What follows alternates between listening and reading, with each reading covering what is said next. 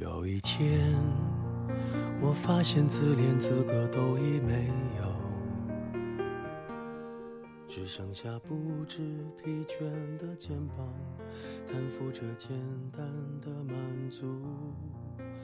有一天，开始从平淡日子感受快乐，看到了明嗨大家晚上好，亲爱的听众朋友，夜已很深，感谢你们依然守候在吴月英的私人电台。如果你的心里话需要有人听，我来陪你。能有个归只是还是那句话，要保护好自己的身体，注意休息。那这期给大家带来的一篇文章，是来自孙晴月的《做没做过的事，爱没爱过的人》。依然听完早点睡，先说晚安。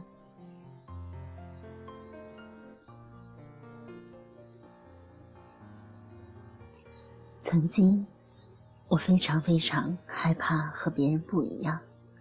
小时候，不敢不写作业，不敢成绩不好，不敢考不上一个好大学。后来去了广院，发现身边好看的姑娘太多了，并且就是真真切切的那句话：比你好看的姑娘，比你还努力。所以整个大学时代，我不敢逃课，不敢分神。不敢专业课成绩差，不敢不做课外实践，也不敢不穿衣打扮，不敢不化妆，不敢不读书写字。我生怕任何一个部分落下了，就和那些闪闪发光的姑娘们不一样了，生怕人生就要从此被落下，再也赶不上别人的脚步。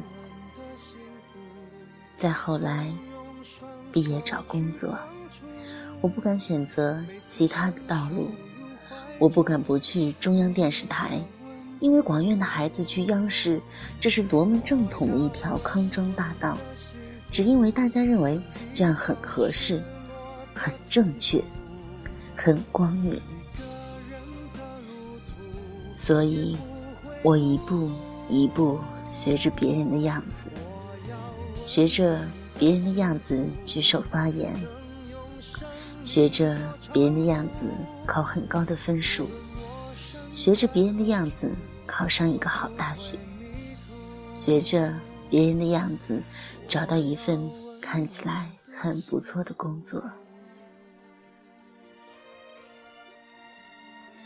你也许会说。这些哪里是学着别人的样子？这一切都是一个姑娘在自我成长道路上的努力，是一个笃信优秀是一种习惯的姑娘的自我修养。我并不否认，但是我想说，这些漫长的时光，这些。所谓的一个姑娘的努力，只是为了看上去和别人一样，或者说，为了能够活在别人期待、羡慕的目光里，是为了得到别人的认可。别人的认可让我觉得很安全，而并不是自我认可。我们在规定的时间完成学业，在规定的时间恋爱分手，在规定的时间里结婚生子，生怕哪一步慢了半拍，一切都来不及了，一切就要被打乱了。如果一切被打乱，我们究竟在害怕些什么呢？我把这个问题。问过自己，问过很多看起来洒脱一直在路上的女生，也问过循规蹈矩、过着安稳满足生活的姑娘。我们究竟在害怕什么？答案竟是如此的统一。我们害怕三十岁，我们害怕三十岁一事无成，我们害怕三十岁孤身一人。小溪是我驻外回来，偶然朋友介绍认识的姑娘。其实我们早该认识。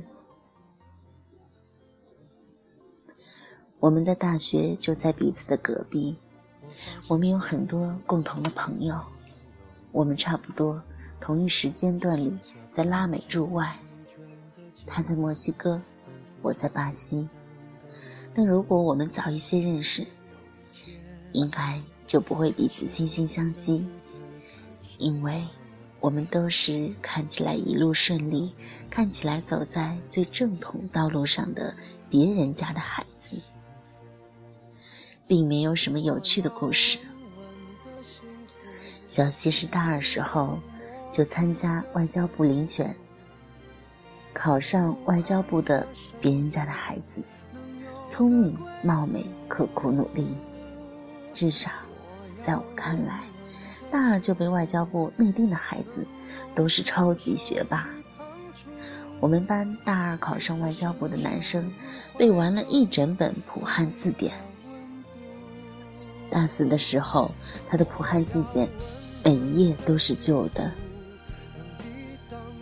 上面的标注密密麻麻。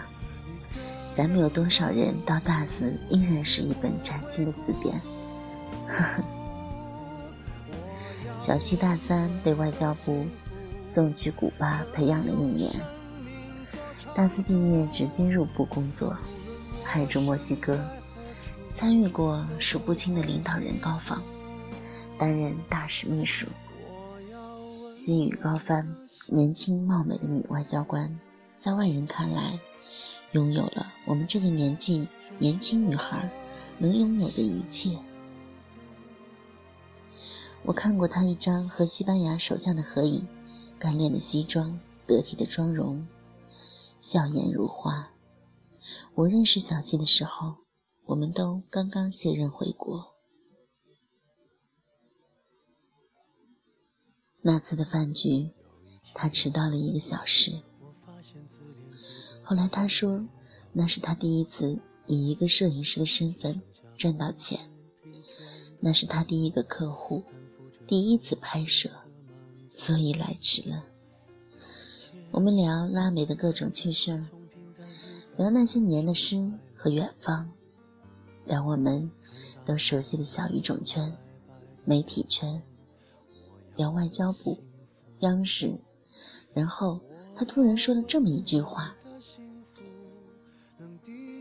我回国去外交部报道的第一天，看到部里的样子，和四年前走的时候一模一样。那一眼，是我第一次心灰意冷，因为我看到了自己四五十岁。”甚至退休后的生活。饭局上，他轻描淡写的说：“他辞职了，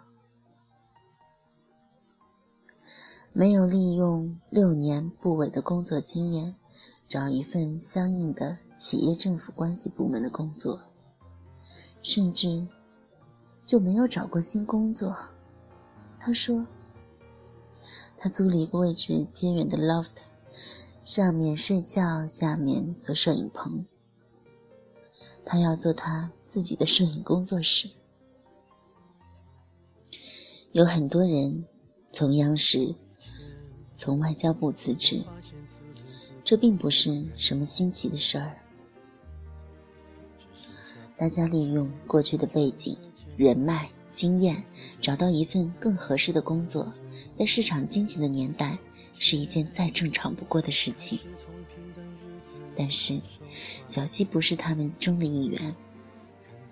也有人利用年轻女外交官部委工作的便利，早早嫁了，辞了工作相夫教子，这也是无可厚非的选择。小西，也不是他们中的一员。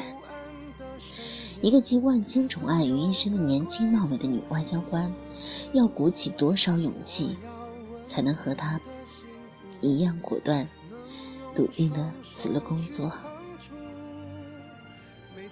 做没做过的事儿，真正追求属于自己的诗和远方，不依靠任何平台。我打心底佩服这样的姑娘，所以我们都一样，和这样的姑娘惺惺相惜。我们懂这一路的付出，懂这一路的放弃。真正的勇敢，在于你知道那些后果、那些代价、那些风险之后，依然坚定的去选择另一条别人并不看好的道路。很多人问过我。二十四岁的时候，有一份央视的稳定工作，为什么还要选择去驻外，去那么遥远且陌生的拉丁美洲？难道不是趁年华正好，在最好的年纪嫁一个如意郎君，从此过上岁月静好的生活吗？一个姑娘，读了那么多书。不就是为了找一个好工作，嫁一个好老公，生一个好孩子吗？也有很多姑娘们问过我，所以你为什么要冒着失恋的风险去远方？他们也非常关心。那么后来呢？驻外三年，你失去了什么呢？我非常理解，大家关心后来呢？一时辞职。也许畅快，一时意气风发，去远方。那么后来呢？后来，我遭遇过很难过的失恋。我在一场盛大的狂欢节上痛哭。我一度认为这是我无法承受的代价和失去。但是再后来，我在亚马逊。雨林深处见到绝美的星空，在贫民窟里看到里约最美的夜景，在孩子们踢得破烂的足球里看到金色的梦想，在牙买加破败路上拼命奔跑的小女孩身上看到她的到达世界的希望。我从来没有像这三年一样爱着这个世界。你只有行走了世界，才发现当初那些愁是多么浅。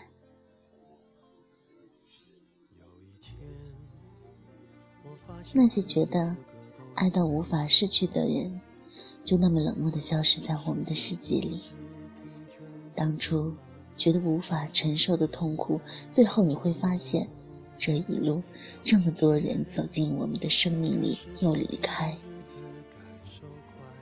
那些真正在我们身边的人，一直都在；而那些途中离我们而去的人，根本就算不上什么代价。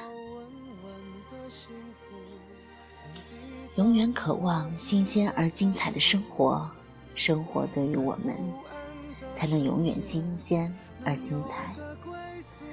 二十多岁的我们，像刚刚长大。期待独自不是生存的小动物一样，向天空亮出弱点和牙齿，抖一抖皮毛。必须一个人出发，面对广袤的世界，做没做过的事，去没去过的地方，爱没爱过的人。我要。幸福能用生命做长度。今天的文章到此就分享完了。如果你喜欢小五，欢迎订阅五月音私电台。每天一篇心情与你分享，陪你进入梦乡。晚安。